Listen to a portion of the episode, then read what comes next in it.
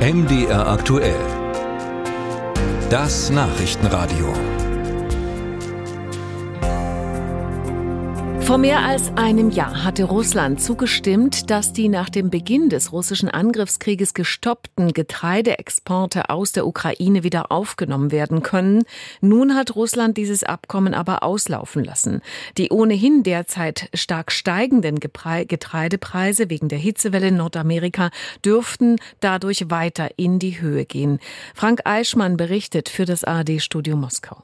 Kein Aufschub, keine Verlängerung in letzter Minute. Der Sprecher des russischen Präsidenten, Dmitri Peskov, stellte am Mittag klar, er ist gestoppt, der Getreidedeal ist gestoppt. Vor einem Jahr hatten sich die Ukraine und Russland unter Vermittlung der UNO und der Türkei auf das Abkommen geeinigt.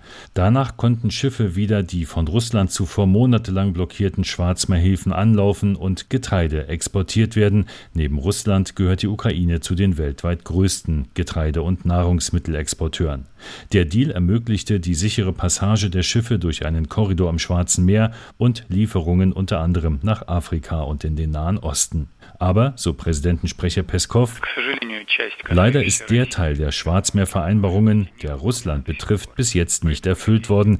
Deshalb endet seine Geltung. Sobald der russische Teil der Vereinbarungen erfüllt wird, kehrt die russische Seite zurück zur Umsetzung des Deals. Unverzüglich.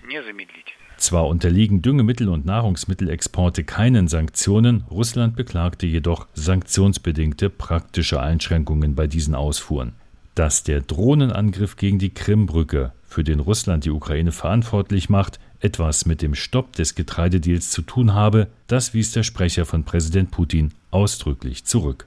Frank Eichmann berichtete. Inzwischen hat sich die Türkei erneut als Vermittler im Streit um ein neues Getreideabkommen ins Gespräch gebracht. Präsident Erdogan ist jedenfalls optimistisch, dass Ankara Moskau doch noch umstimmen kann, berichtet Dayala Lang. Kurz vor Abflug zu seiner Reise in die Golfstaaten und nach Nordzypern hat sich Präsident Erdogan in Istanbul zum Getreideabkommen geäußert.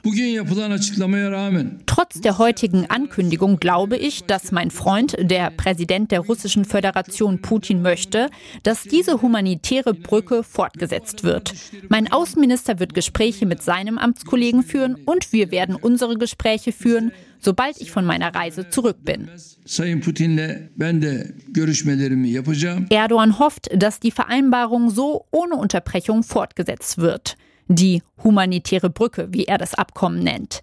Denn die Getreidelieferungen aus der Ukraine versorgen neben Ländern wie China, der Türkei, den Niederlanden und Spanien auch Entwicklungsländer, deren Bevölkerung von Hunger betroffen ist. Erdogan betonte, dass er mit den Gesprächen nun wohl nicht mehr, wie zuvor angekündigt, erst auf Putins Türkei-Besuch im August warten wird. Das Schwarzmeer-Getreideabkommen sei in die Geschichte als diplomatischer Erfolg eingegangen, so der türkische Präsident.